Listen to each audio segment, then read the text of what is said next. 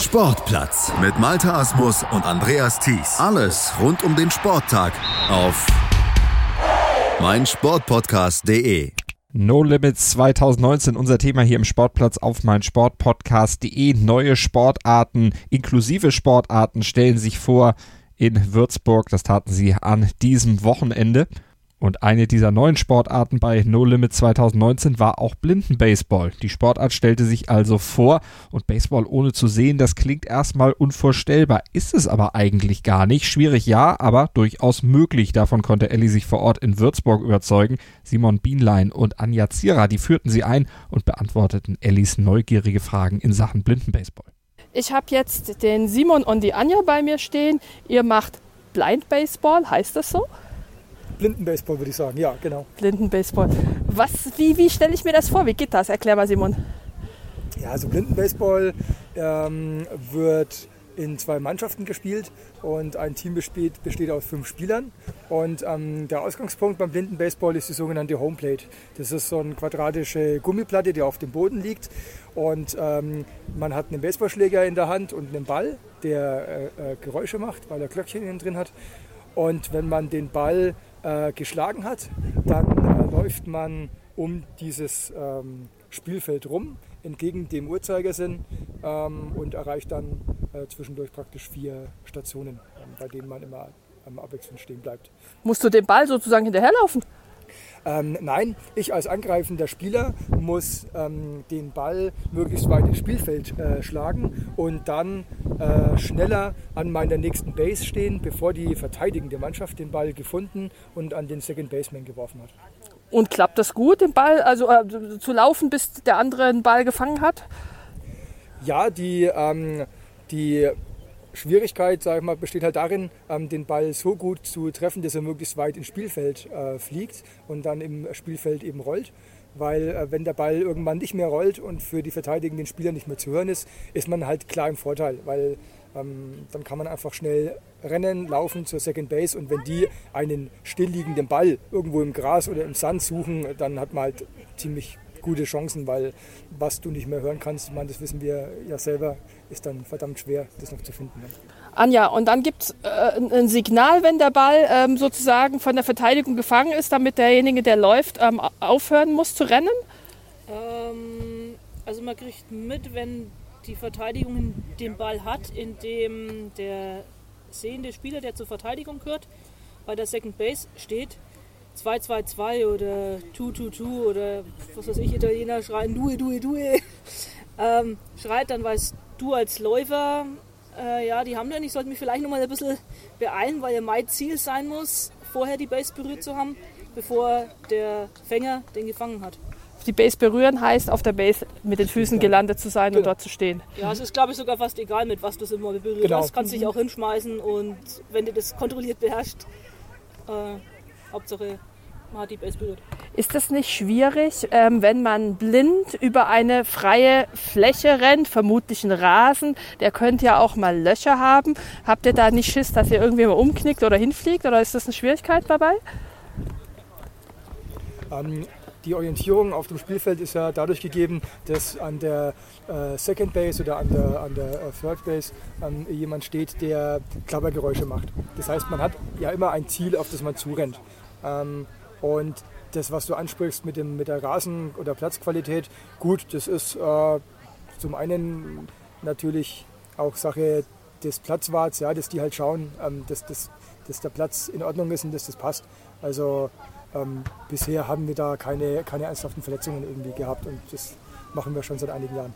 Äh, seit einigen Jahren. Wie lange? Ich habe nämlich noch nie davon gehört. Erst seit vor zwei, drei Wochen habe ich das erste Mal davon gehört. Du sprichst jetzt von Jahren.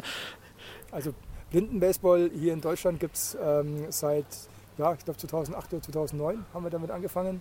Äh, wir sind dann ein paar, eine Zeit lang haben wir noch ein Italienisch, äh, haben wir erst noch ein amerikanisches System ausprobiert, das hat nicht so funktioniert. Und irgendwann haben die Italiener mitgekriegt, äh, dass wir das machen. Und die Italiener sind uns da schon weit voraus. Da gibt es einen Ligabetrieb mit 10 bis 12 Mannschaften oder so. Ähm, und die italienischen äh, Kollegen haben uns dann da so ein bisschen ihr System gezeigt und deswegen sind wir da dann auch irgendwann umgestiegen. Anja, spielen Männer und Frauen gemischt oder wie ist das beim Baseball? Ja, sie spielen gemischt. Anders würdest du gar keine Mannschaft zusammenkriegen wahrscheinlich. Und wie viele Mannschaften gibt es in Deutschland? Eine. Eine. Und wo fahrt ihr überall hin, um mit anderen Mannschaften Baseball zu spielen? Italien ist jetzt gefallen. Ist das das einzige Land, wo ihr hinfahrt ja. oder noch weiter? Also, es gibt den sogenannten Mole Cup. Ähm, der ist einmal im Jahr und da spielen dann italienische Mannschaften mit. Die Franzosen haben eine, ich weiß jetzt gar nicht, ob die sogar eine zweite aufbauen wollen.